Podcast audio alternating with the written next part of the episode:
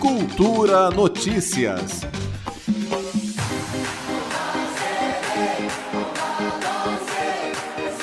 Numa disputa eletrizante, a seleção argentina ultrapassou a França e levou a melhor na final da Copa do Mundo do Catar.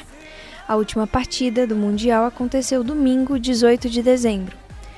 Logo no primeiro tempo, a Argentina abriu o placar em 2 a 0 com gols marcados por Messi e Di Maria. A seleção sul-americana parecia tomar conta do jogo, mas no segundo tempo, a seleção francesa empatou a partida. Foram dois gols do craque Mbappé que mostrou toda a sua genialidade e o porquê de ser um dos principais jogadores da França. Tudo empatado no tempo regulamentar, veio a prorrogação.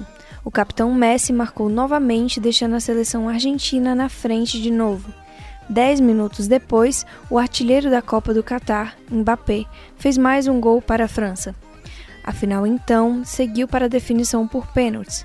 Por quatro gols a dois, a Argentina se tornou tricampeã do mundo e Lionel Messi conquistou finalmente o único título que ainda lhe faltava na carreira.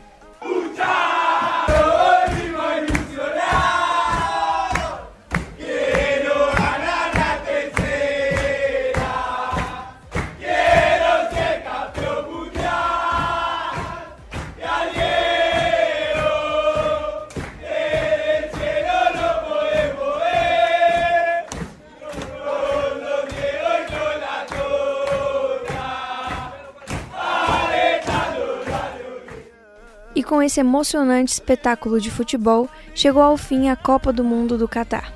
Uma disputa acirrada, digna das duas grandes seleções que chegaram à final.